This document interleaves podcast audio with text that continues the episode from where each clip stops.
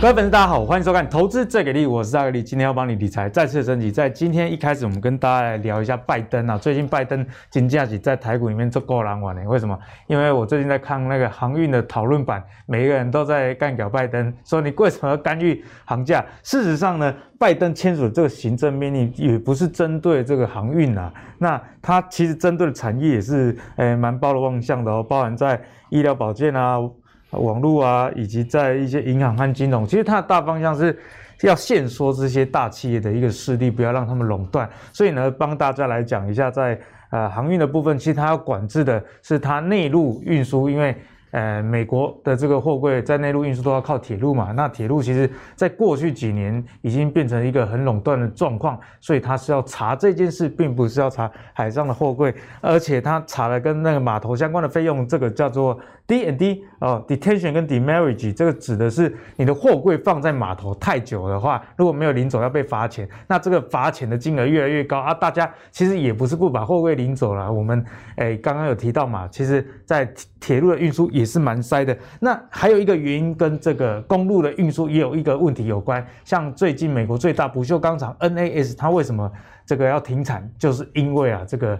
工业气体的运输有一点问题，好，那其实在美国的部分呢，我觉得台湾真的要仿效一下美国政府。你要说他做的好不好呢？如果从人民啊这个离职率来看，感觉是不错。为什么说离职率高是一件，哎，好像政府不错的一个数字？你敢离职的话，代表说你对产业前景或找到下一份工作是有信心的嘛？你知道美国四月啊多少人离职吗？有四百万人。五月继续有三百六十万人辞职哦，而且目前有九十五。percent 的人考虑换工作，你就可以知道哦，在美国现在的景气似乎真的开始复苏了。所以呢，我们刚刚提到为什么这个货柜也也没没人去领，不是不领啊，是根本找不到司机，好不好？我们来看一下这个缺工潮，太那么多人离职，延延伸到一些相关的产业哦。卡车司机现在在美国啊，哦是很缺很缺的状态。那你知道卡车，我们也可以说它是工。工业的这个领头羊啦，因为为什么你所有东西都要经过卡车来运输嘛？疫情期间，美国有一千两百七十万人要搬家，我也不知道为什么那么高，但是确实就是这么高一个数字。搬家公司的费用也涨了十五 percent 哦。不过现在搬家公司跟你说，我在过去两周啊接了两万通要求服务的电话，但我通通拒绝，因为根本没有司机，好不好？那现在呢？半家公司说要加薪二十五 percent，而你如果来做呢，签约金还有这个一万美元，把几个吹波浪，好，所以这个问题会怎么样影响经济，也是等一下讨论的一个重点啊。那很多的这个预言家都有提到。其实啊，过去有这个疫情的影响，那未来可能也会有一些黑天鹅来左右啦。哦，世界可能会有一些结构性的改变，例如说像政策干预，我觉得也是其中一个很重要、很值得去留意的黑天鹅。例如说，在中国目前啊，对一些大型的科技有监管的动作，最近大家应该。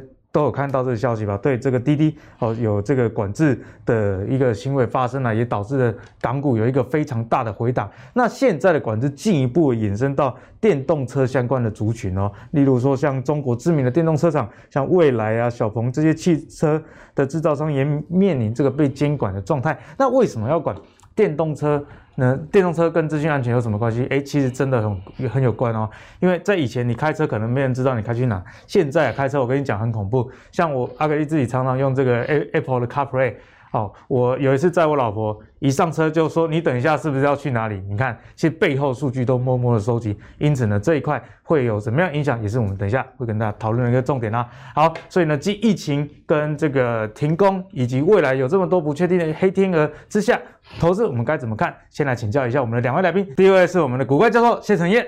哎，阿格力好，大家好，我解封了。教授好年轻哦，今天打算去踢球了，是不是？呃，踢完回来了，对不对？拿到世界杯冠军，世界杯冠军。我本来想说换上球衣要去看比赛啊，我解封嘛，就他们说比完了这样。你看慢了一步，少骗，重点是不能内用，是 伪伪装的解封。哦，伪装的解封。好，那第二位就是我们妖股大师敏章。阿格力好，投资者大家好。好，一开始来请教一下教授，教授，我们刚刚提到这个美国很缺工啊，很多大家都离职哎。那个搬家司机都吹波浪，所以是不是意味着我们要去美国找工作？那一万美元的签约金很想要哎。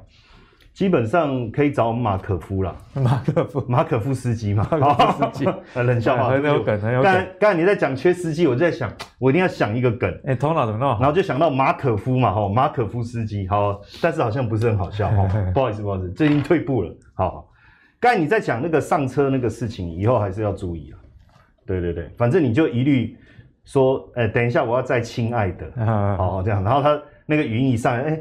呃，老板，你要再亲爱的去哪里？好，他就怎么出现去 hotel？怪怪的。对对对对，其实刚才这个阿格里讲的这个，他他在这一次反垄断所管制的层面其实蛮广的，哦，各行各业。你看一二三四五六七啊，好，林林总总。所以呢，导致很很妙的事情是上礼拜上礼拜五没有错嘛？哈，礼拜四礼拜四晚上。美股不是大跌，盘中大跌五百点嘛，哈，然后再拉了一个下影线，大家都说因为景气复苏的力道不够，从十年期债券殖利率下滑这个角度来看，当我看到这一篇新闻的时候，我心里面突然噗嗤一声笑出来，哦，为什么呢？十呃十年期公债殖利率急速的攀升，你说完蛋了？为什么？因为呢，这个股市有崩盘的疑虑，因为殖利率不断的攀高，对，那当殖利率下降，你说完蛋了，因为未来这个景气复苏的力道不够，龙力也为，哎，奇怪啊，那那以那以后十年期殖利率它就站在那边，你现在要我往哪边？你讲清楚，对啊，因为我往这边你也骂我，我往那边你也骂我，对不对？好像怎么做都不对，里外不是人。可是我觉，可是你如果我们注意去看哦，基本上如果真的对景气复苏有疑虑，然后就觉得说不，哎，那就不会。不会升息不是吗？那不是好的吗？所以，所以我看完我真的摸不着头绪，我都觉得说，看你们不是说如果不要升息是好的吗？好，而且而且如果是这样，说景气的复苏有疑虑，那真正应该要跌的是不是应该还是科技类股？哎，对哦，对不对？高成长的股票嘛，可是不是跌的是什么？银行股，反而当时我跟各位讲，苹果跌的还不重。跌的是这个这一天跌的，我看银行类股跌的比较凶。哎，为什么会这样？那后来其实这个讯息出来才找到答案，因为这里面针对银行跟这个这个金融的部分做管制嘛，吼，也就是说，它针对这一类的银行业的并购要提出高度的审查，所以我觉得主要还是来自于这个，因为如果是殖利率的问题，是景气复苏不够力的问题，不会只跌一天呐。对不对？但是这个反垄断的这个讯息出来以后，大家发现，哎，好还好啊，这个管制都是要让市场更有秩序的。对，所以你看哦，反而尾盘就拉上来，拉了两百多点。哎，上礼拜五直接道琼又创了又创了前几天的一个高点，好，反而又涨上来，而且这个费这个费半呐，费半呐，涨得更强。所以我觉得哈，有时候我们。在看到市场在修正的时候，还是要回归到基本面去思考，不要被那个市场上有时候因为你跌嘛，那记者要找找原因嘛，然后就贴了一堆很奇怪的，然后我就看半天，我心里在想说这个什么东西呀？没有逻辑，没有逻辑。那在这里面呢，我特别圈起来就是银行，这个是道琼的股票哈。那跌之就我刚才讲那时候受到讯息影响跌最凶的金融类股，其实后来反弹的力道最强哦。然后呢，包括苹果的股价是稳定的，不断的在上攻。那这告诉我们什么意思？实际上，即便大家觉得景气复苏的力道不够，哦，如果是这个原因呢、啊，但是当股价回温了，代表大家对未来前景还是看好。如果大家认为跌是这个原因，对，但是因为实际上我觉得还是因为反垄断的，所以它就回到正轨哈。当然，在这个地方哈，我们要特别去了解一件事情。为什么最近你看联总会一直把充分就业这个挂在嘴边？实际上，充分就业不是一个那么容易达到的目标。但是，我觉得至少现在对联总会而言，他希望现在的失业率能够回到疫情前的水准。嗯哼，哦，能够回到疫情前的水准。为什么呢？这一波哈失业的状况，一些非农就业就失业的状况一下子太严重，疫情。虽然慢慢有恢复哈，但是实际上恢复的状况并不如预期。那刚才阿格力讲这个状况是什么哈？为什么很多人辞职？因为他想要再去找更好的工作。那为什么他想要找更好的工作？因为他发现很多职缺，很多机会，很多机会。那这个职缺怎么来的？可能是因为没打疫苗啊，这个不好讲，对不对？就疫情期间发生很多事情，对对对，那就产生了很多的职缺。再加上，因为这个就是一个重新洗牌嘛，因为你各个产业你重新要回到正轨。可是过去他可能把一堆人 fire，现在要重新找人嘛。对。那大家也开始重新思考，我做这个工作做了一辈子了，对不对？我现在要不要干重新找？就产生了这样，所以这一段时期，我觉得失业率还不会那么快降下来，好，还不会。所以为什么他要？想办法的来达到充分就业，所以照道理，我我还是一句话嘛，对，如果景气复苏的殖利率下滑，代表景气复苏的力道不够嘛？那如果是这样，那不是更爽吗？因为升息的进度就会更往后延呐、啊，缩表这件事就更不用谈了。哎，所以教授，那不是应该继续大涨吗？你的意思是说，如果一直达不到充分就业，这个升息的几率可能就会对、啊、越来越少。所以，所以那一天我真的哦。其实很生气，但是我后来想想，我在气什么，关我屁事啊！哈，只是我看到那种解释，我真的觉得很很没道理，很没道理，对对对，很没道理。我会觉得说，这这当那当然，我我我我们在别的节目我也是开开玩笑说啊，怎么殖利率好像两面不是人这样。可是实际上，我觉得原因要理解清楚了。现阶段而言，实际上如果景气复苏的速度慢，会拖缓升息的进度，哦，或是缩表的进度。对市场来讲，你会觉得景气复苏慢，股市会跌。但是我跟各位讲，股市看的是资金的这个热潮，资金，所以如果你资金能够持续在这里滚动，股市还是会持续推。因为如果景气是影响股市最重要的因素，那疫情期间为什么股市涨得最凶？哎，对哦，对不对？很有逻辑。好，那再来，所以我们看到过去几次哈，这个都是就业状况最不好的时候。哦，蓝色这个是就业的情况。最不好的时候，确实导致了这一个 GDP 的变化产生很大的冲击。可是你看这一次就业已经上来了，可是 GDP 还没有完全跟上。对，这个就是现在联总会他在烦恼的事情。因为以前只要就业回升，G 仅 GDP 就回升，就业回升，GDP 就回升。现在就业说实在已经算大幅度回升，但是景气还没有真正的跟上啊。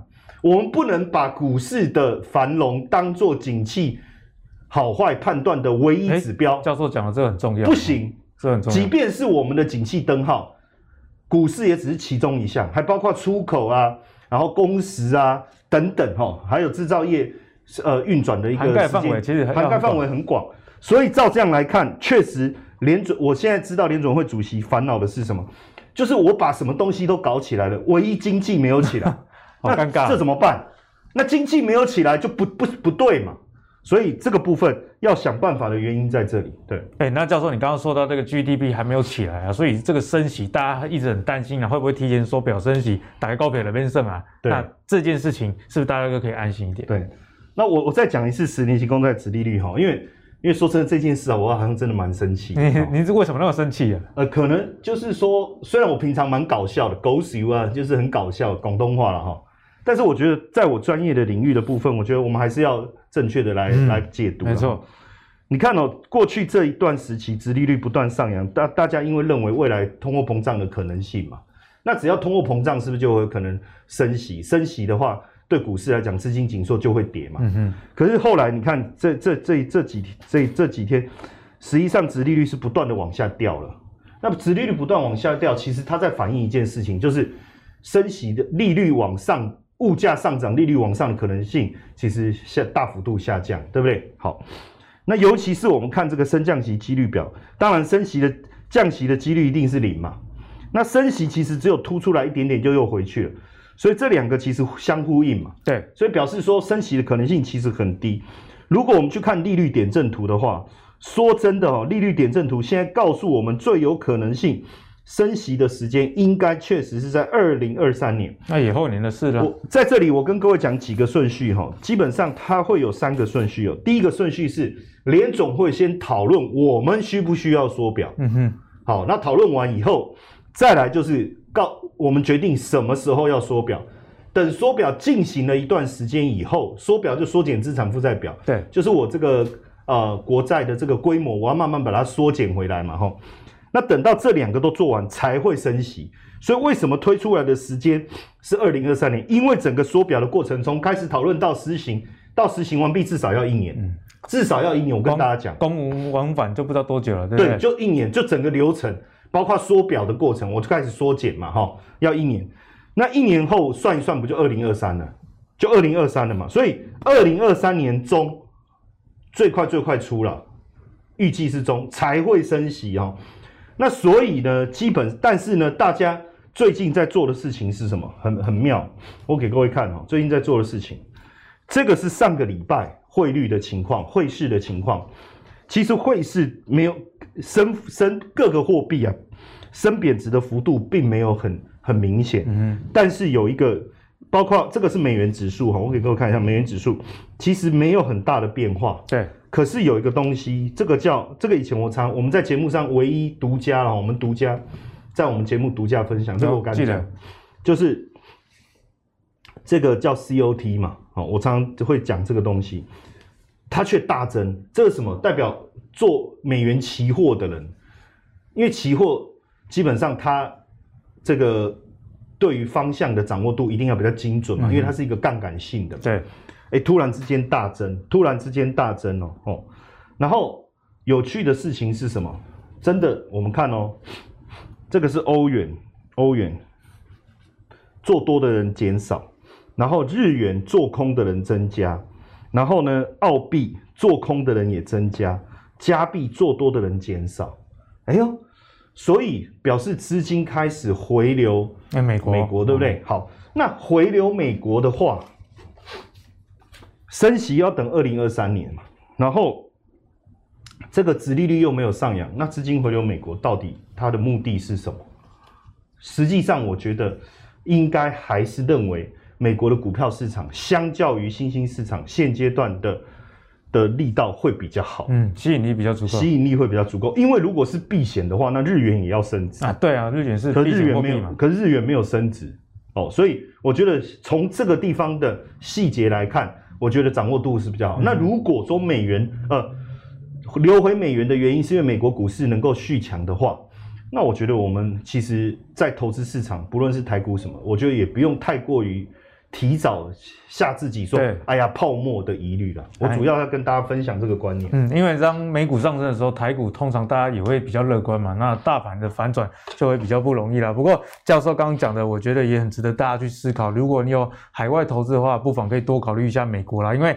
去年其实就是，诶，像台湾的股市为什么那么强，跟疫情的控制有关系嘛？那现在美国这个疫苗的施打率都已经超过百分之五十的情况下，那最近的疫情严重的地方反而是在东南亚，像马来西亚或是像台湾，目前也还在一个紧急的一个状态嘛。所以为什么资金会有这样挪移呢？我觉得跟疫情也有一个很深的关系，交给大家做一个思考啦。好，那讲完了这个教授讲完了美国的股市以及世界这个货币的变化之后，还是要回到台股，先来找名章。好，我找名章要冲上，真正是准备要救人啊哈。因为我们先讲啊，今天我们录影的时候是。这个礼拜二收盘后，今天的航运啊，全部都跌停了。好，那撇开航运不讲，其实上礼拜我们就已经可以开感受到这种高档震荡。像今天也是开高走低嘛，礼拜一也是开高走低嘛。上礼拜七月九号跌了两百多点啊，一举把五日线跟十日线给灌破。虽然最后有反弹，那就是我如同我刚刚讲，礼拜一二都开高走低，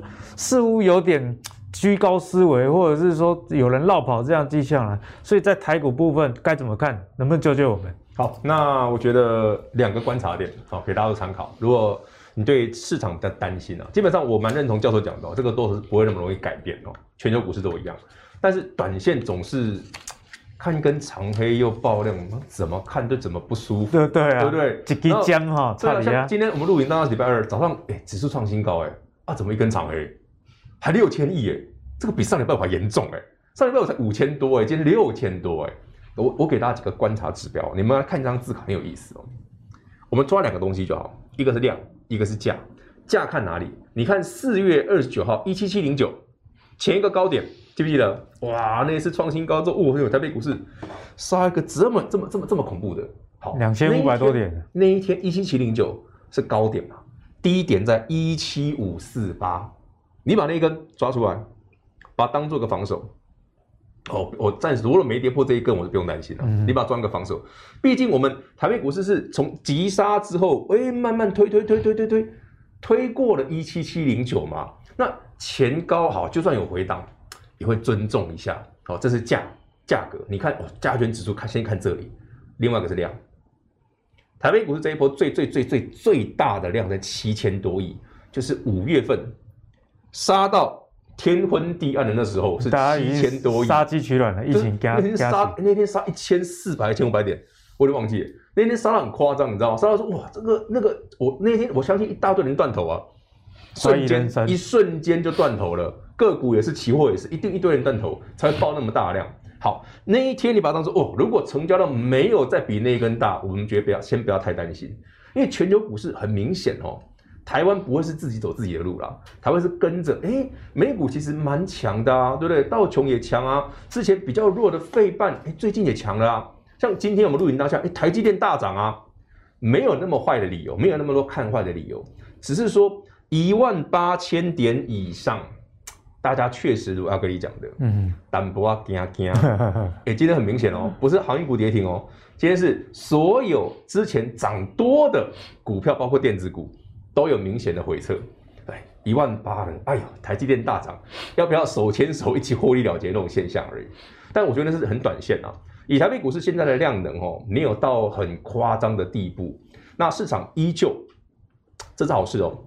市场对于指数会惊，哎，万八是高点，这是好事哦，就不会是高点 啊，就不会是高点，就不会是高点，大家会怕，就不会是高点。这个市场很好玩哦，当大家完全肆无忌惮的时候哦。那往往都是多头的最后一根稻草。可是只要哎、欸，我觉得指数创新高，我要不要卖一下？像今天就很明显，礼拜二早上一万八千零一十八点创新高，哎、欸，忙多退路，这不会是坏事，只是短线上哦有一点点小恐怖。所以我建议投资朋友们哦，锁定这个频道，真的哪一天呐、啊、有问题的，我们再跟大家介绍。它会长什么样子？目前来讲问题不大，还蛮温和的，好、嗯、给大家做参考。对，所以遇到这个高点有回档，其实也是很正常的现象。对，因为有人有赚钱就就想要卖，很多人都有赚钱嘛。对，这也是人之常情。好，那。在这个台股里面呢，目前的这个航运相对是比较弱势，资金也发生转移这样的现象。像前几个礼拜，我们就一直跟大家提到，你要去注意电子类股啦。哦，那其实航运点倒，电子吃饱，这是大家流行的一个顺口溜，真的是这样吗？目前看起来好像也也是蛮准确的哦。那相关的族群，例如说像电子的这个林森啊、威风电子，还有这个爱普，哎，这个妖股大师的最爱，哎，你看。这个是涨停板这样的一个气势啊，所以从电子类股这样子来看的话，似乎资金真的开始有一些转移，所以我们就来请教一下教授啊，电子股真的回来了吗？但是电子股就像之前节目中有跟大家分享了，哎，子子类别非常的多了，所以在电子里面我们该 focus 在哪些族群？就再来请教一下教授。我觉得电子这个呃，就是这句话叫什么？航运跌倒，电子吃饱，是没买到航运的人。看的心里面很 滋味，是不是？糖酸，酸，对不对？酸哦，哎，我觉得妖股大师很厉害，因为你看这几次来，我一直在追追踪他讲的股票，他一直很坚持这个电子会很强，然后我就发现，我先提的建和兴，后来他接棒继续提，哎、好可怕、哦，很恐怖、哦，这妖股大师的威力哈、哦嗯，真的是不输我啊哈，不是，哎，我到底是要夸奖别人还是怎么样？哈，怎么这个这么不要脸？哦，但我确实，你看。妖股大师算是很早就坚持跟大家讲，你你要找标股要在电子里面找。嗯、那我比较属于就是呃现象的观察啦，所以我可能没有办法特别早的去讲出来。但是最近的一个现象很明显，当然我们录影是呃礼拜二嘛，吼，礼拜二就是 OTC 的部分是相对这个呃加权指数稍微弱一点，然后。但是我我讲就是说最最近我的观察是什么哈？这个是 OTC 指数哈，然后上涨的状况其实跟加权指数对比一下，其实加权呃 OTC 的整体的表现没有像加权那么黏呐。加权现在好像被黏在一个区间哈，对，不不容易哈。那大家有时候是这样子，就是说我专注在这个地方，我忽略了旁边的变化。我们太专注在会不会上一万八，嗯哼，一万八过不过得去啊？没过去吗？旁边你的钱包已经被摸走了。OTC 其实很明显，为什么？因为呢，现在我跟各位讲哈，这里面呢，我从三个角度来看，第一个这个是外资，这个是外资，外资其实在台股大家也知道，其实卖多于买，卖多于买。可是，在 OTC 的外资，其实你会发现买买卖卖，反而没有那么负面。嗯，有来有往。啊、更重要的其实是是这个投信，投信最近真的卖加权指数的股票不遗余力耶，哦，或是讲不亦乐乎哎。对，投信最近也很强。卖卖那个加权指数的股票卖到很夸张，为什么？因为早应该说今年的从去年下半年开始，疫情过后，他们一直在买加权指数的股票。最近就像你讲，绩效很好，嗯、我要让我的绩效怎么样守住啊？嗯嗯。可是守住以后，如果他连 OTC 都不买，表示他们对台股的未来其实没有信心。因为就投信来讲，叫打败大盘。那如果加权指数今年下半年开始就一直维持在一万八、一万八、一万八、一万八，到到明年的话，那幅度是零嘛？对。那他是不是随便做都赢？可是他这个时候不能再把钱留在。加权指数为什么？因为要做什么？做航运吗？哦，可能台积电 maybe OK，可是这么多资金转到哪里去？转到 OTC，你看狂买，哎、欸，狂买，连关股你看，哦，我买超多。欸、你关股你跑到 OTC 来，你关股券商，你应该去加权指数帮我们护一下，熊熊包花杀鸡的嘛，对不对？干嘛？现在老牛推不动了，你不要哦，不要倒杀鸡，你你嘛招 OTC，所以其实的。真的要到哪边找找机会？中小型股，对不对？然后到 OTC 里面找机会。真的 OTC 里面的这个股本哈，我给各位看，这个是富贵五十哈。其实这个名字真的蛮取得蛮好的，哎吼呀嘛，富贵哈，富贵啊，富贵。那你注意看哦，这里面我先圈一下哦，几档股票它的股本比较大的哈，像世界先进这个是晶圆代工，一定股本比较大嘛，对不对？那中美金这个是细这个这个细晶圆的生产嘛，然后再来是元泰，其他你看哦，股本都不大哈，这个这个已经是前五十大了哦。既然股本还有三亿多的、八亿的，所以代表柜买市场的公司的规模真的相对比较小哦，相对比较小，所以我觉得接下来大家可以多花一点，我觉得很简单一句话。你也不要问我说到底会不会站上万八啊？啊，站上又怎样？反正就就算说站上了，他挑战的是什么？挑战的是两万好了啦。那我们算一下，也不过一成嘛。嗯，那这一成给大个股能够带来多大发挥的空间？了不起十五到二十趴。嗯，我我认为能够操作的空间有限哈。但是 OTC 就不一样了。那我想问，有没有人可以明确的告诉我？柜买要挑战几点？嗯，好像从来没有人讲过这件事。那现在柜买最高是，呃，前几个前几天这几天这样看下来，柜买最高是二一九嘛。那柜买如果挑战一万的话，哦、不是，那也蛮爽的。一千呢，不要说一万，好像有点离谱，对不对？也就是说，我们从来不会去讨论柜买要讨论要要涨到多少点。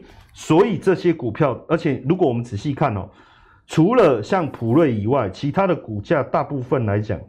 其实都还有很大的上涨的空间。嗯、那所以，我这边讲一个比较简单的做法啦，就是哦，我们去看，因为我刚才不是讲基金大买 OTC 嘛？对。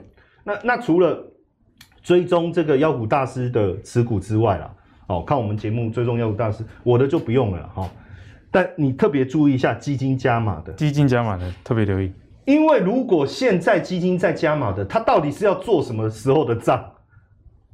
六月，哎、欸，现在七月了嘛，对不对？上半年做完了。因为我就在想，哎、欸，哦，那九月没有人在做账的，什么意思？就是说没有人就是拉到九月，然后就不做的了。那后面还有三个月，嗯哼，那随便就就好像你跑跑马拉松有没有？然后剩最后一圈你就不跑了，然后哎、欸，大家就跑赢你了、啊。所以现在在加码的是在做什么？大家用用好好的想一下，好像是下半年的，根本就是在布局下半年嘛。好。这里面很多股票，这个可能等一下标股大师再帮我提醒一下，因为他自己比较有印象啊。因为像这里面哈，比如说新唐是台办是不是？台办对。台半嘛，你台半对不对？我记得，因为我听到你讲，还有哪一个景硕嘛？之前景硕嘛，对不对？这几个嘛。对啊。哦，然后等一下好像还有他要讲的也有在里面。对对对，嗯，等一下这刚好张可以再借你一下。OK，你你注意看哦，其实这里面异曲同工之妙啊，就是说妖股大师看上的股票，刚好现在投信哎也在也在持续的加码。我觉得这个代表什么意思？这些公司你注意看哦，密密麻麻，我不我不带一档一档带各位看了哈，密密麻麻，这代表什么意思？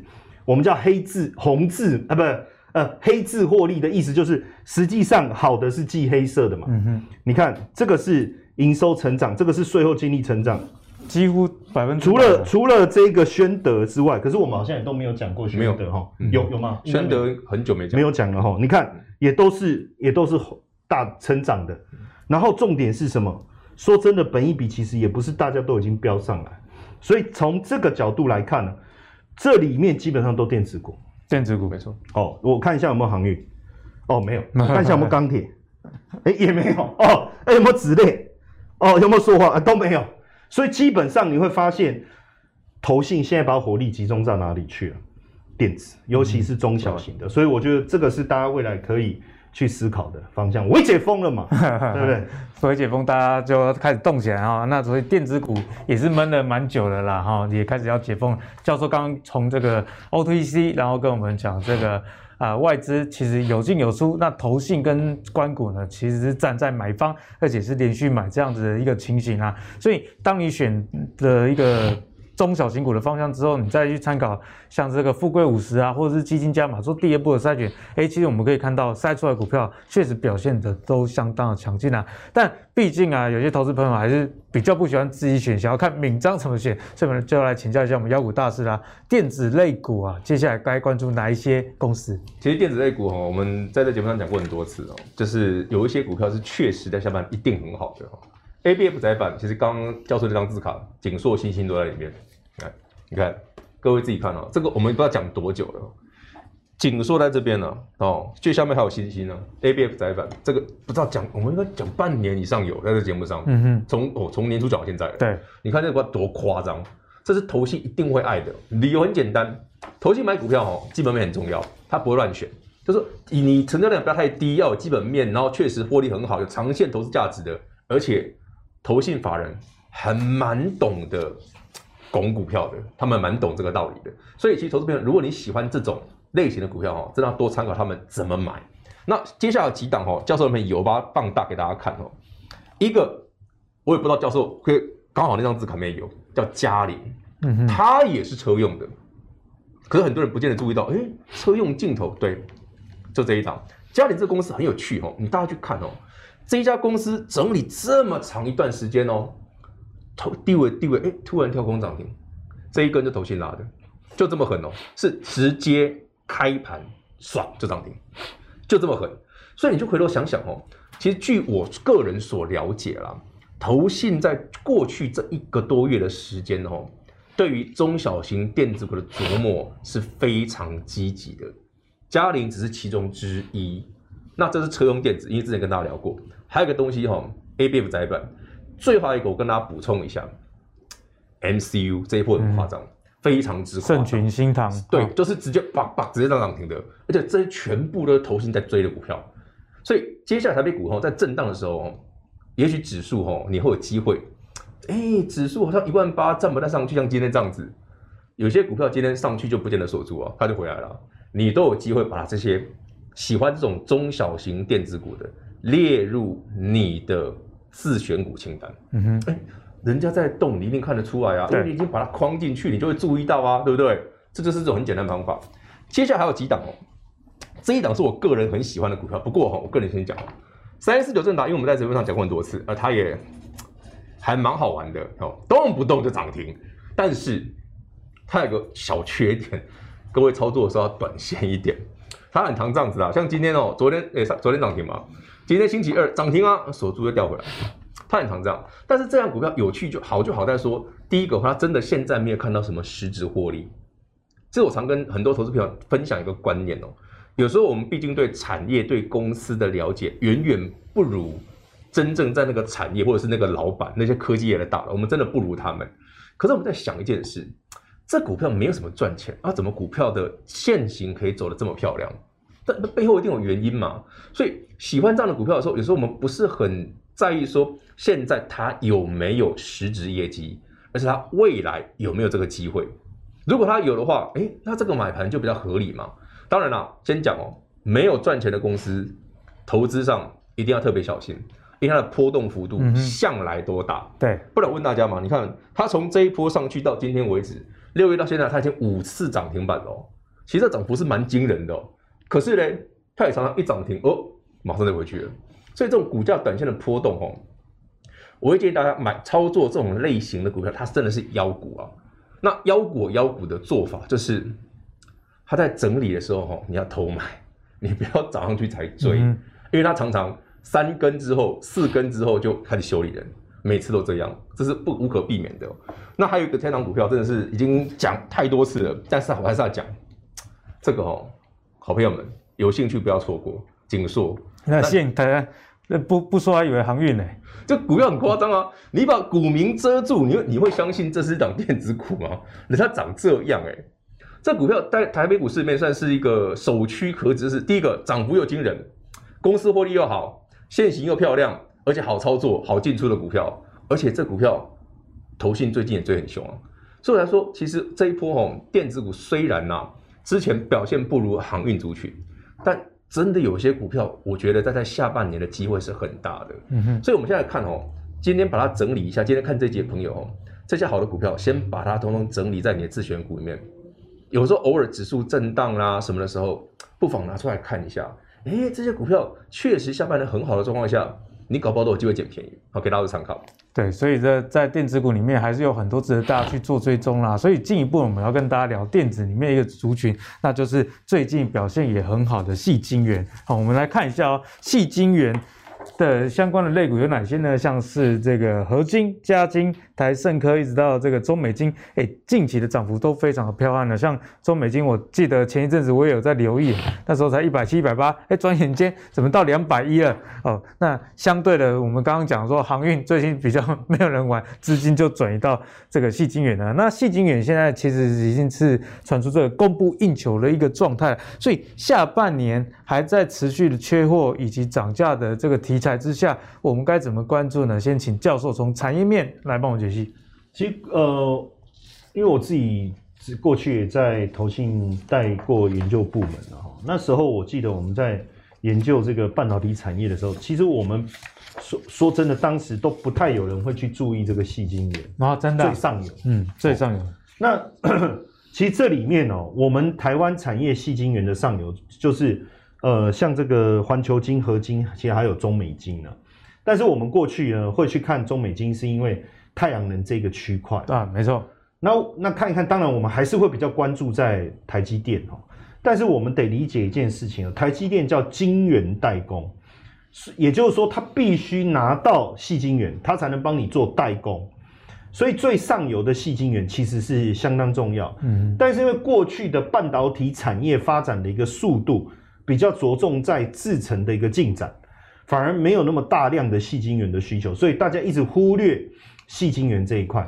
但是从呃呃，应该是去年环球金跟德国世创合并这件事情，对，以后大家才就发现说，不是我们被并，是并别人哎，德国人哎啊，都快德国人呢，德国人在我曾经被德国人刁过哎，哎，怎么说？就是。很早的时候，呃，一个我忘了什么环境，我遇过一个德国人，然后外国人长得都差不多，我就用英文跟他讲话，然后他就用中文回我说，为什么外国人就要讲英文这样啊？哦、那那我说，那不然你是你会不会讲？他说会，不是，但问题是你是哪里人？因为那么生气嘛，德国人，德国人呢对骄傲，骄傲，他的骄傲，就他那在那一刻，我真的觉得说，哦，有时候。你会觉得说德国的技术各方面怎么好，哎，我环球晶能并下德国四创，这不简单。那现在是算做二望一嘛？也许就要看未来，我们看它实际的产量，因为并下来算是做二望一。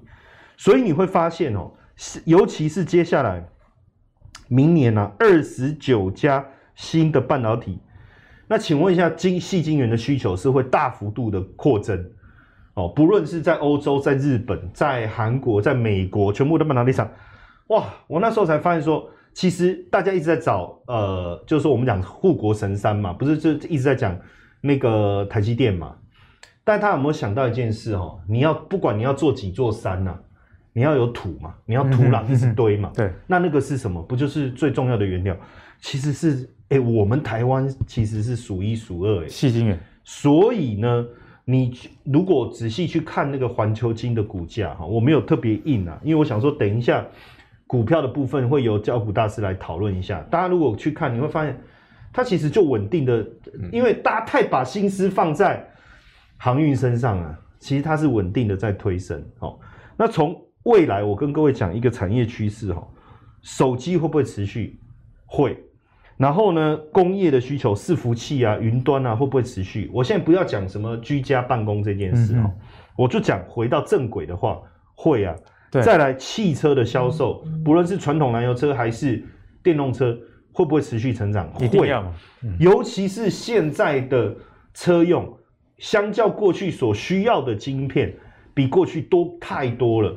那在这样的情况下，为什么这你就是我从这个层面应用端的层面去解释为什么有这么多家半导体厂要在明年设立？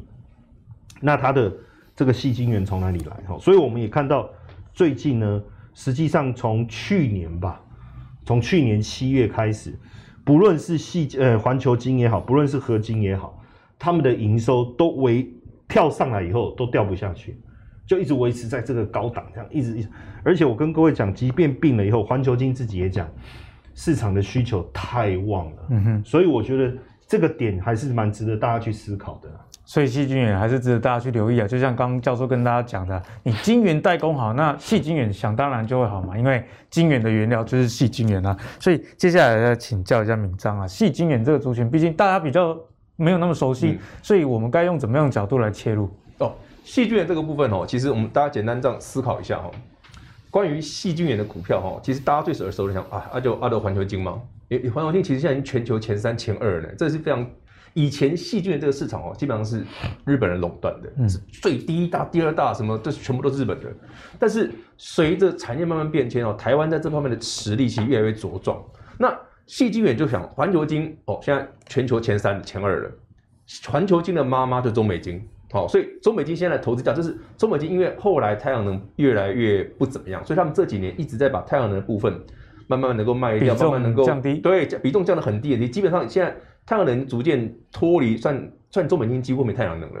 所以其实中美金现在最大的获利来源就是说，哎，他手上一缸子的环球金，所以他是环球金的妈妈，这两个我要一起看，嗯哼，再来就是合金。所以说呢，你在看矽晶圆的时候，如果你喜欢哦，我就是要产业领头羊的，直接看环球金。嫌环球金哇贵啊，爸抠贝贝雷，回头看他妈妈中美金，真的哦，我这两档还是觉得，哎呀，股价有点高。对，我是小额投资人，还有合晶，哎，合金便宜很多。这三只通常会一起动，而且它们有个特色哦，有一只开始拉涨停，另外两只都会跟，因大概龙完呢，族群性，对，族群性，有人拉就有人跟。但我今天要跟大家分享一个很奇怪的细晶圆股票，很有特色。我去年在节目上讲过，结果这一波我也觉得它很好玩哦。它涨势这么夸张哎，不是涨势夸张不过分，它没赚钱哎。DPS 太过分，他没赚钱哎。对，涨得过分，我觉得那就算了嘛。我觉得我们合情合理嘛，反正你有赚钱对不对？嗯，爱怎么涨你有赚钱就好嘛。不要让那摩叹几负负零点零六哎。那为什么会涨？好，我其实这件事我去年跟大家聊过。当然了，这件事这档股票，如果你有兴趣的朋友哦，要长期投资啊。哦，因为我觉得很多的产业界的老板哦，其实都是看长线的。他看的就是这个题材了，氮化矽。以前是碳那个，以前是碳化镓嘛，现在是氮化镓跟系碳化系这两个。这两个是什么？我们以前做功率放大器哦。你的我们的手机那个快充啊，对手机的快充以前的十瓦、二十五瓦，对不对？了不起，超过五十瓦以上哦，要用这个材料啊，会不会休息啊？一定会烧掉哦。这个东西不是只有用手机上面哦，车用，车用的半导体用这一块用很多。那为什么我说这档股票很有意思哦？以前我跟大家分享过一个故事啊，不知道大家去年有没有在节目上讲过？呃，汉维科对不对？后来不是被艾斯摩尔并购了吗？对。汉维科的老板是谁？大家记不记得？啊、哦，有记得这个故事。黄明奇，对不对？好，这一档股票跟他的另外一家叫做嘉金哦，汉磊跟嘉金要一起看哦。汉磊、嘉金就是黄明奇的股票，也就是说，这个市场上很多人，哎，这我会在解释这件事哦。为什么公司不赚钱，有人会看好？大家都在看财报，可是主力们在看老板，他们在看老板。他们在看黄明奇的眼光，因为黄明奇当年，哎，怎么会有人？台湾有一家公司叫汉维科，它股价以前是股后，哎，上千元，他卖给艾斯摩尔，哎，据说这位老板已经光是汉维科的部分卖掉之后，就超过五百亿了。哦，五百亿，对，就超过，太惊人。它不止这个数字啊，它不止这个数，它不让他人低调了。所以说，其实这股票我觉得很有趣的是，哎，为什么他们会看这个族群？看氮化镓，看碳化系。去年这一家公司，我们在讲的时候，其实才二三十块而已。在节目上讲的时候，现在已经九十几了，依旧没有赚钱了。这才是我说很恐怖的地方，就是说，真的有些科技业的老板眼光真的很独到，看得很远。就是说，哎，他对于这个市场的敏锐度，哎，我知道未来的半导体，未来的这这个材料的需求是在哪里。我的投资公司，我我所所拥有的股票已经先切进去，嗯、我先把位置卡好了。反正你们以后车用市场就是会用到它的东西，所以它在涨这个啊。当然，短线股价涨高，我完全不会建议你一定要追，因为真的没赚钱，这是事实，没有赚钱是事实。可是它会有一天突然赚钱，也有可能哦，有可能啊。这财务都是这样子啊。我们知道说这个市场未来的需求在哪里，有人先切进去了、你看这股价，以前我们在跟大家聊说汉维科的时候，讲嘉晶的时候。很多人不不明就里啊，哎，那汉磊，对不对？不就永远二三十块的股票，我们现在看到你快一百了，对啊，也没有很久的事而已。所以说，其实借由今天这个节目哈，我们能够多了解一下。哎，其实，在整个我们刚刚聊的矽晶圆产业里面，有几档股票是很独特的，矽晶圆很强，但未来还有个东西，就是我们刚刚讲的这个新的材料，在未来的车用市场的应用上也会很强。嗯，所以这只股票也可以多多留意。所以呢，第三代半导体值得大家去关注了。那这些个股呢，在涨的时候，或者是财报还没有那么好的时候，其实就是列入到自选股嘛。对，啊、呃，每每一个月看营收的时候啊，瞄一下；每一季的季报公布的时候瞄一下，说不定啊，你就能领先别人，提早抢在这个起跑点啊。好，这个就是我觉得看我们节目讲这些产业如何应用一个很好的方式，提供给各位朋友做参考啦。好，那刚刚敏章讲到啊，这个第三代的这些相关的半导体为什么是有前景，就跟电动车有关系，我们就来跟大家聊一下。电动车最近的状况，那我觉得电动车大家要关注一个国家，不只是美国，因为美国特斯拉反而是要关注中国，因为根据销量的统计，二零二零中国电动车销量有到一百三十万台哦，已经超越德国跟美国传统的汽车的大国。那在中国里面的电动车主要的厂商啊，就是电动车三剑客。这三剑客是哪三剑客呢？就是蔚来、理想跟小鹏。啊，我们来看一下销量哦，最新的蔚来汽车六月的交车啊八千零八十三台，年增率一百一十六 percent。好，那我们再来看一下理想，它交车也交了七千多台，年增率也同样也很夸张，三百二十 percent。小鹏呢，小鹏也交出了六千多台，年增率也是六百多 percent。所以我们可以从这个图看到一个现象，大者继续的往呃恒大的继方向继续去进行，但是小者呢，他们的销量其实也是紧追在后，所以看起来目前三家销量在伯仲之间，并没有说哦大者一定是赢者全拿。虽然你还是很大，但小的还是有拿到这个市场份额。这证明了一件事情，就是市场的需求确实是非常的强啊。所以在电动车的销量用这种井喷式的成长哦，整个泉水都喷出来的状况下。相关的概念股该怎么样去看待？我们先请教授从产业面来帮我解析。你为什么用喷出来呢？喷出来、哦，这个喝水喝太快会呛到，对不对？就哇！实际上，我们常讲井喷，井喷哦。最近呢，电子股其实在航运转弱、关注度下降的情况下，现在大家开始去思考：哎，你的营收六月营收成长的，然后呢，法人关注又。变多的这些股票的力道确实转强，我们就把它圈起来。好像这里面有这个呃新塘，有同心店啊、尖点、台办啊、晋鹏这些，还有鹏程啊。哎，我们再仔细想一下，因为最近我我呃有一些记者也在问我说，呃，苹果概念股跟车电哪一个比较好？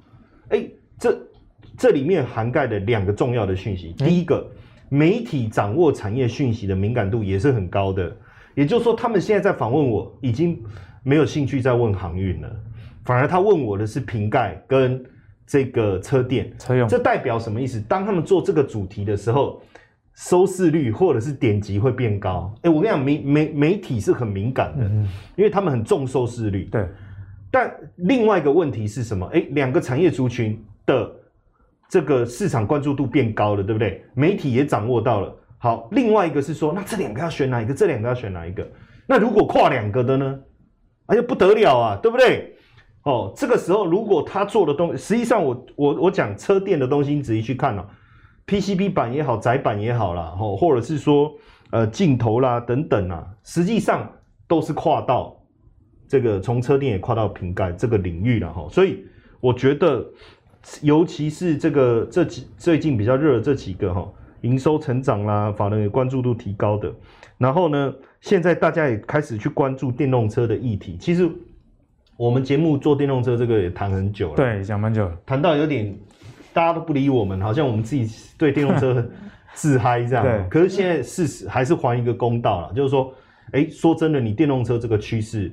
一定是未来的的趋势嘛，所以包括现在的电动车相关的股票也开始大家也在注意了哈，所以我我认为接下来电动车这个这个议题啊，确实值得我们再持续的去关注。嗯、好，那从个股的部分呢，就来请教闵漳啊，在车用的电子的部分，该关注哪一些公司？好，那车用的股票，其实如果你单纯看电动车的话，哈，其实我觉得比较稍微可惜了一点。因为其实这一波的车用电子股是很全面的，从电动车到燃油车都强，嗯哼，都很强。那我们来看几件事，因为刚刚聊到几档，像我们刚刚聊到那个三一四九的正达嘛，这些都是哦。但有一档股票，我觉得你一定要把它拿来当指标，因为这档股票很重要。所以我说车用股票我不要讲太多，我们讲一档，你把你不你不见得要买它，那你一定要把它当指标看。同志三五二同志，之前我们在节目上讲过哦，同志的股票很特别。他去年其实真的没什么赚钱，但他股价一路喷到四百块，从两位数大概七八十块，一路喷到四百，这这个涨幅非常的惊人哦。所以我回头想，他当时就讲一件，他只讲一件事而已。哦，上海的 Tesla 厂用了他们家的东西，拉走没有别的，那结果呢？就这样子而已。哎，人家真的有啊，那你说切进去多少？你看那个营收也知道一点点嘛，就有题材啦。但是获利呢？哎，普普通通啦。哎，今年不错哦，开始有赚钱哦，第一季一两块了，后面哎，这个几个月营营营收都慢慢上来了哦，哎，股价还是慢慢在蠢蠢欲动而已。所以说，车用这些股票在下半年好不好？一个逻辑给大家看哦，这一档股票是一个算是妖股啦，哦，车用领域里面的一档妖股啊，它都没有出现很明显的井喷之前，或者是股价很明显的大幅的跳升之前哦，这个车用族群哦，后面一定还有。还有戏，一定还有，一定还有戏，因为这个行股票都是这样子哦。为什么我们会去常常跟他聊一些高价位的股票？不是说哦，高价位的股票一定比较好，你一定要去买，不是，是高价位的股票常常是那个产业的指标风向，风向球。比方说，哎，我看矽晶圆，我一定会看六四八八环球晶，对不对？那我看车用领域，我要看哪一只股票？看它三五五二同志，一拿 key 崩哦，那就精彩了。你手边有车用的有。电尤其尤其是电动车相关的，恭喜你，那一定会一波就上去，它会变成一个族群的群聚，就像你群聚，对，族群个股的群聚啊、哦。所以好朋友们，股票市场就是这样哦。虽然我们不要群聚，但是个股就有这种现象，起来 key 哈，别的会跟啊。那当它不是走一直在涨，是整个一起动的时候，就像刚刚教授那张字卡，你看那个股票。我们诶，我们这个我们已经讲一个多月了吧？关于车用这下面一两个月有喽。对，其实看这波电子股，您真的强的就车用很明显啊，而且涨幅非常惊人啊。所以我们回头想想哦，这些股票其实在下半年哦，真的很有可能还有一段，还有一段。那如果有兴趣对车用领域哦多多去探讨的朋友，这一档股票不见得每个人都喜欢哦，因为毕竟它的股性很活泼。但是它一发动，赶快关注一下你身边的车用领域的个股。搞不好会跟着动，给你做参考。好，那就讲完了这个电子股之后，怕说那个航迷以为我们是航酸，其实不是。我们节目其实在前几个礼拜也做了很多的航运啊，其实也是告诉大家，其实，在下半年，不管是航运跟电子，手头上应该都要有一些部位，这样才不会哎顾此失彼啦。所以最后还是要帮啊持有船票的朋友，因为今天录影的时候是礼拜二。好，今天货柜三雄 全部都跌停啊！散装包含着这个货运承揽的龙头台华也是跌停的这样的状况，难道游戏就这么结束了吗？所以，我们先来请教一下教授了，航运类股现在该怎么样来看待？所以为什么这个板子有点重？因为很多人关注。对，这个是关注货货柜航运指数这块板子突然拿起来没有那么轻松哎，对不对？所以我们要让哇，这这个知道吗？这因为实际上。呃，我我觉得谈航运要从两个层面分两个层面来看啊。呃，我们先谈产业啦。啊，对，哦、产业面。哎、呃，好重，真的，真的不容易。是涨涨太高了吗？其实我觉得从产业的角度来看呢、啊，这个产业到年底之前，我觉得是不用太过担心、啊。跟我们之前的论述叫说真的哈、哦，这个不可能。我上个礼拜讲成这样，然后说这个产业多好，我隔一个礼拜来。我盯了一百工厂，闹可能马上转换嘛，这个不可能。基本上在，在我我简单讲，最快最快，整个航运要结束，你至少也得把这个圣诞节的库存补完吧。嗯，好，所以运价维持在高档的这个现象，我认为一二三四五六，现在是几月？七月。我觉得九月底之前不会有什么改变。第三季还是在就是我比较有把握，至少到九月了，因为。你你这个圣诞的补货已经结束了嘛？当然，很多人会想说，那明年还有农历年。可是现在航运运价贵是贵在哪里？贵在从亚洲拉到美东跟美西嘛。欧洲这边反而还好，那不是从美国拉到亚洲啊，哦，是亚洲拉到美东美西。所以简单讲，当然是呼应圣诞节。那有同学就问我说，那可是？美国有唐人街啊，人数比较少啦。其实相对来讲，它它欧美还是拼圣诞节的这个销售旺季的哈。那所以我觉得至少，我觉得后面就就是冬天的状况我不确定，而且冬天很麻烦，会还有呃，就是说塞港甚至冻港的问题，会不会大家都提早把货运货运一运了哈？所以我觉得至少到九月，对，所以第三季就很重要。我觉得至少到九月。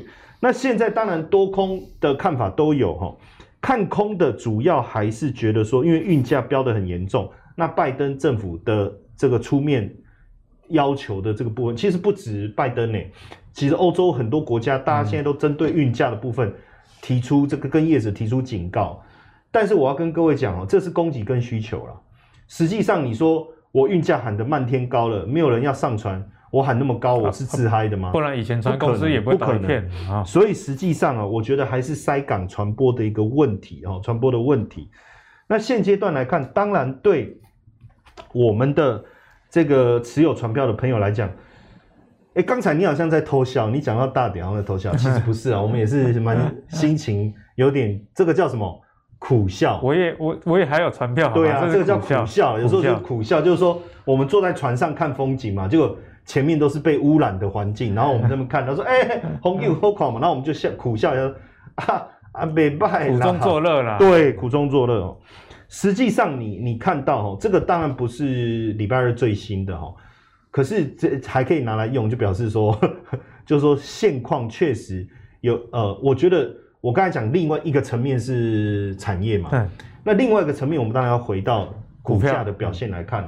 实际上，大家认真的去想一下了哈。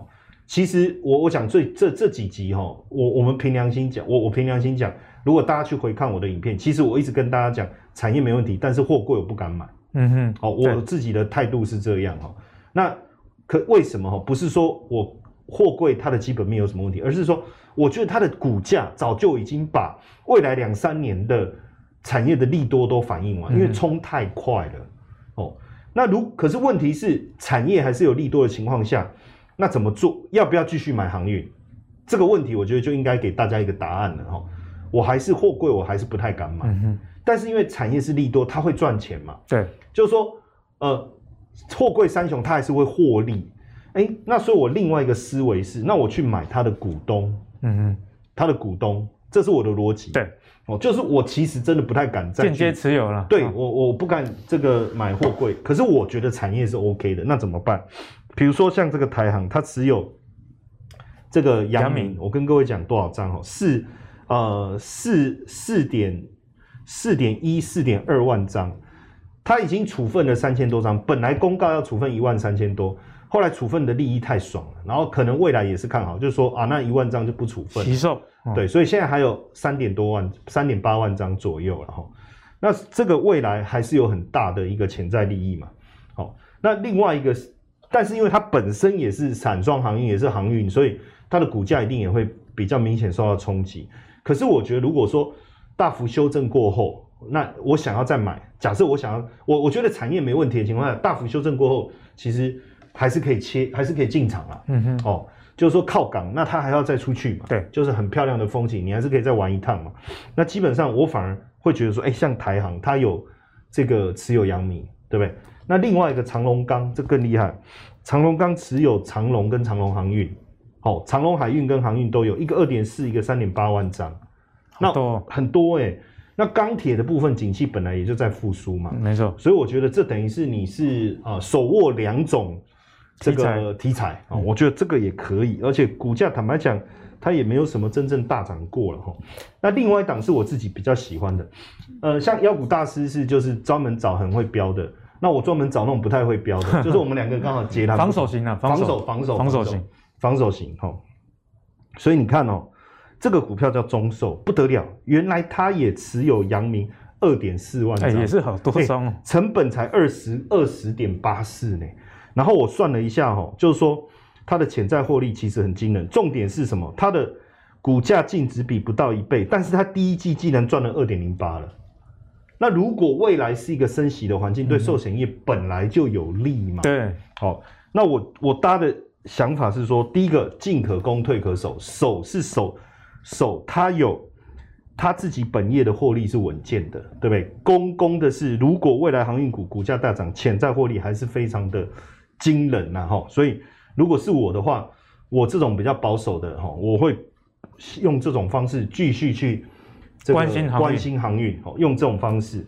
那最后一个哈，我觉得这一档更可怕的地方是什么？哈，就是说我不是说它它的价格会更可怕，因为实际上这个呃，大家也知道，它持有航运股以后，股价突然瞬间就飙，这个飙太快了，所以最近一直在修正。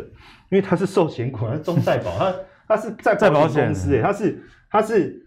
中寿在往上的，所以它的获利很稳定，没有错哦。但实际上它的攻击性是不强的，嗯，所以一下子股价冲这么多，其实本来就应该大修正。对，但我跟你讲，它厉害的地方是哪里？哈，就是它的大股东是谁？长隆啊，长隆。我跟你讲，长隆很可怕，长隆持有中再保，中再保又持有阳明，所以根本长隆掌控了整个海运，海运嘛。我觉得这个世界太黑暗了，好复杂啊，好复杂啊，这个大人的世界，哎、欸。长隆持有中再保超过五成哦，超过五成啊，超过五成。然后中再保又持有阳明，天呐！那这等于长隆也持有阳明很多。这个这个是威力很惊人。那因为这个部分就是说潜在收益，因为股价会变动啊，所以我们这个计算就反正参考了，就是说逾七块钱。所以你看哦，这个如果说大家对航运有有兴趣的话哦，那你你觉得想要用稳健一点的方式？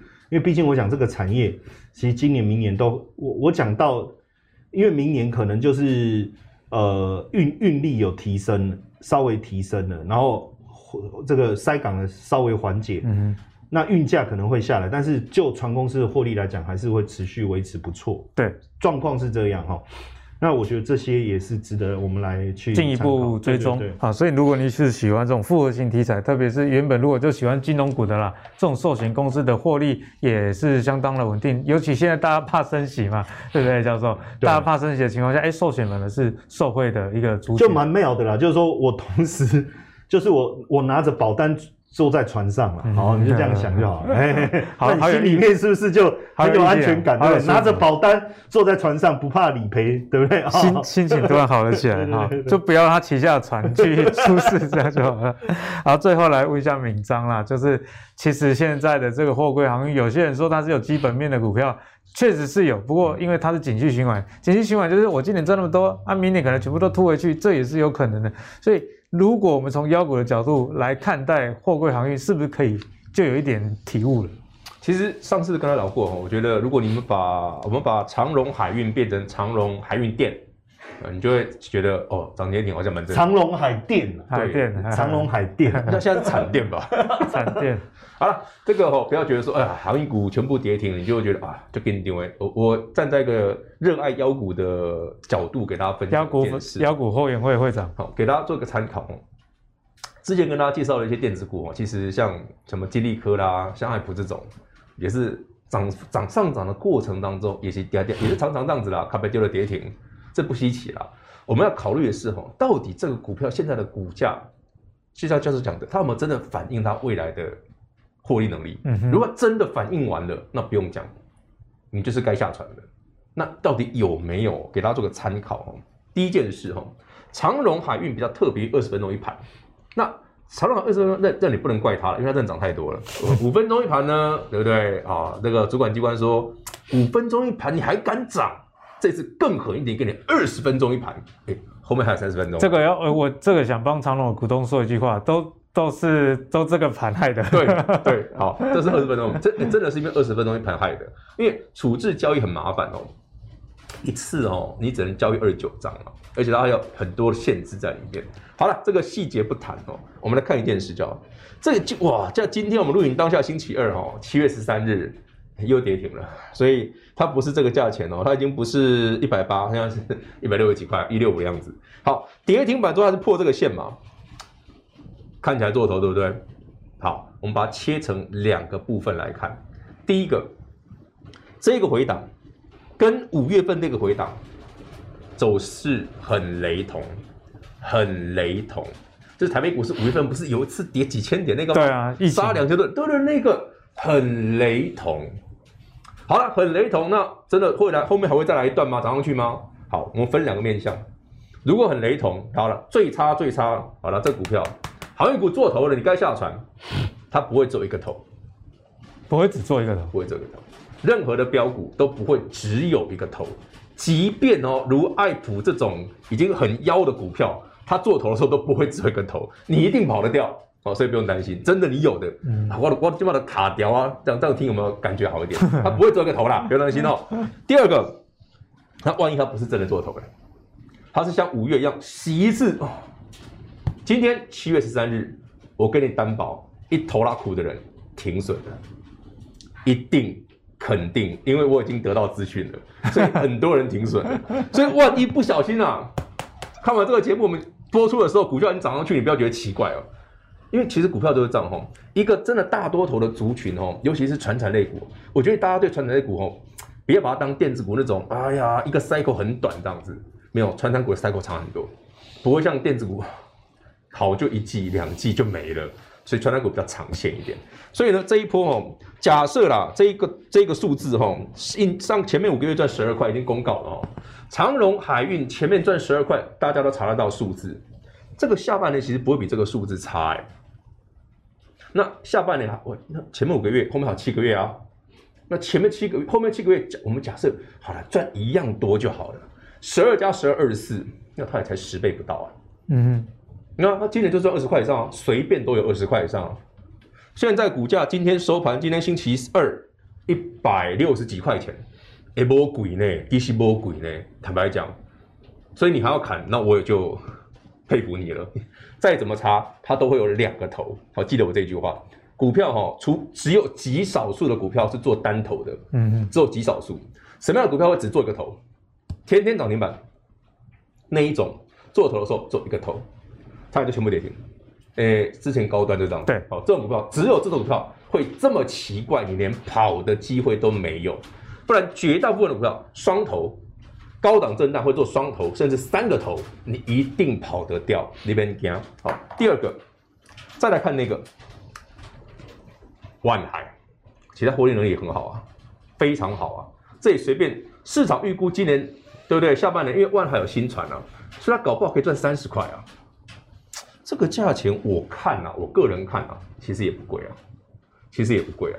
当然了，如果你真的觉得航运股这种震荡哦，不是大家。真的能够忍受的，没关系，你真的就听我刚才讲的，航运股再怎么差，最差最差，它都有反弹让你跑的机会。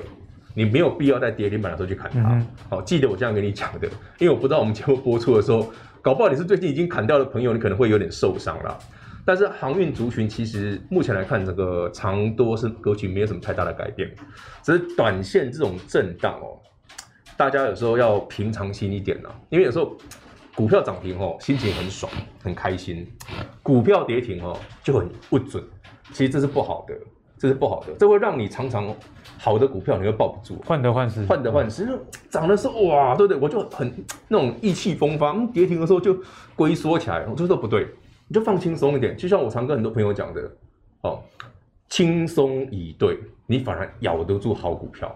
给各位好朋友们，在今天航运股全部 跌停的当下，这句话送给各位，好不好？好，我们谢谢明章哦，替很多航运的粉丝们，谢谢明章在关键的时候帮大家打了一剂强心针啊。那刚教授也有分享，FBS 运价指数确实，哎，我们讲的并不是空穴来风哦，运价还是持续在一个高档，所以在涨多的股票本来就有回档的情况下。大家可以用比较平常心的去看待啦。好，那当然，如果你是成本很低的朋友，你就跟着运价走；如果你还没有持有的话，那就不妨参考名章看了，看有没有下一波的机会再上传喽。好，那如果你喜欢阿格力的投资最给力的话，别忘了上 Facebook、YouTube 帮我们订阅投资最给力。我们下期再见喽，拜拜。